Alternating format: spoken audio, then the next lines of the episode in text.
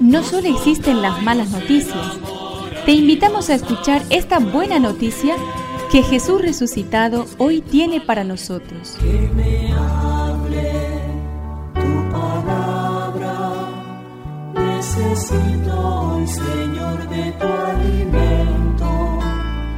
Hoy en todo el mundo se escuchará esta palabra.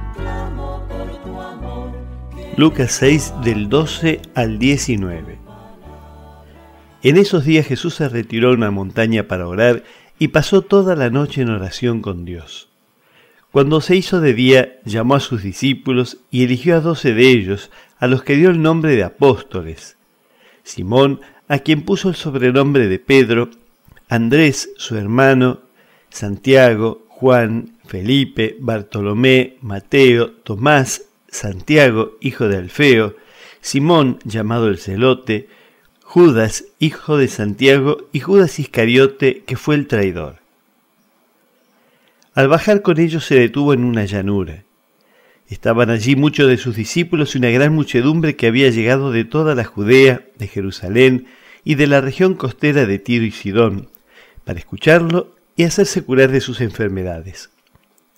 Los que estaban atormentados por espíritus impuros quedaban curados, y toda la gente quería tocarlo, porque salía de él una fuerza que sanaba a todos.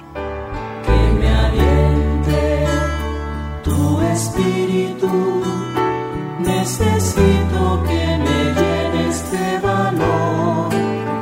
Todo apóstol, como agente activo de la Iglesia, corre el riesgo de centrar la atención en la relación entre él y sus destinatarios, casi olvidando que lo vital para la eficacia de su acción es su vinculación como enviado con aquel que lo envió. Por eso Jesús nos da ejemplo de orar toda la noche como preparación para escoger a doce de sus discípulos y hacerlos sus apóstoles. Los nombres podrían cambiar hoy, pueden ser el tuyo o el mío, pero el poder es de Jesús. La misión Él la confía.